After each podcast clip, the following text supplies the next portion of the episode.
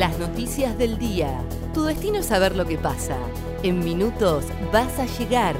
El día de Comodoro y el país de la mano de ADN Sur. El tiempo en Comodoro y Radatili. Para este miércoles 30 de diciembre se espera una máxima de 20 grados. Sociedad. Comienza la encuesta permanente de hogares 2021. El relevamiento dará información socioeconómica de los conglomerados Rawson Treleu y Comodoro Rivadavia Radatili, necesaria para medir la desocupación, pobreza e indigencia. Comenzará este sábado 2 de enero y se llevará a cabo de manera telefónica para proteger al personal y la sociedad del coronavirus.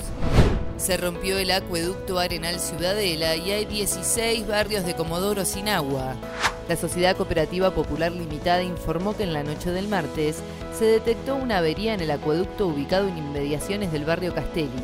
De no mediar inconvenientes, estima que el servicio quedará normalizado en horas de la mañana del jueves 31 de diciembre.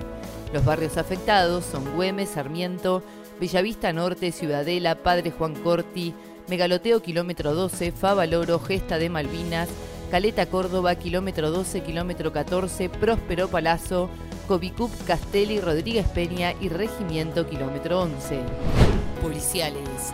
Preocupan los suicidios de jóvenes en la localidad de Sarmiento. La fiscal Andrea Vázquez informó que este año hubo cinco suicidios de adolescentes en Sarmiento y alertó que hay que poner el ojo en esto y estar más atento desde la familia.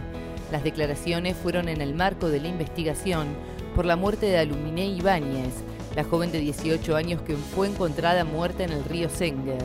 Si bien se esperan los resultados de la autopsia, todo indicaría que se trató de un suicidio. Deportes. Dolor en el deporte local por la muerte de Ricardo Rico Mellado. Ricardo era vecino, colaborador de Petroquímica y exjugador del Verde. Además, integró el famoso plantel de 1990 dirigido por Víctor Hugo Doria. Falleció este miércoles tras estar varios días internado.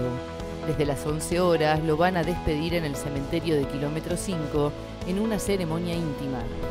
Nacionales. El Senado convirtió en ley la interrupción voluntaria del embarazo. Con 38 votos a favor, 29 en contra y una abstención, la Cámara Alta aprobó después de más de 12 horas de debate la iniciativa del Ejecutivo, que ya contaba con media sanción de diputados.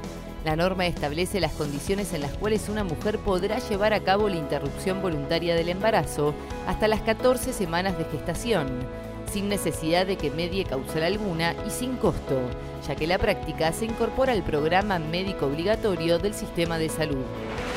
El tiempo en Comodoro y Radatili. Para este miércoles 30 de diciembre se espera una máxima de 20 grados. ADN Sur, tu portal de noticias, www.adnsur.com.ar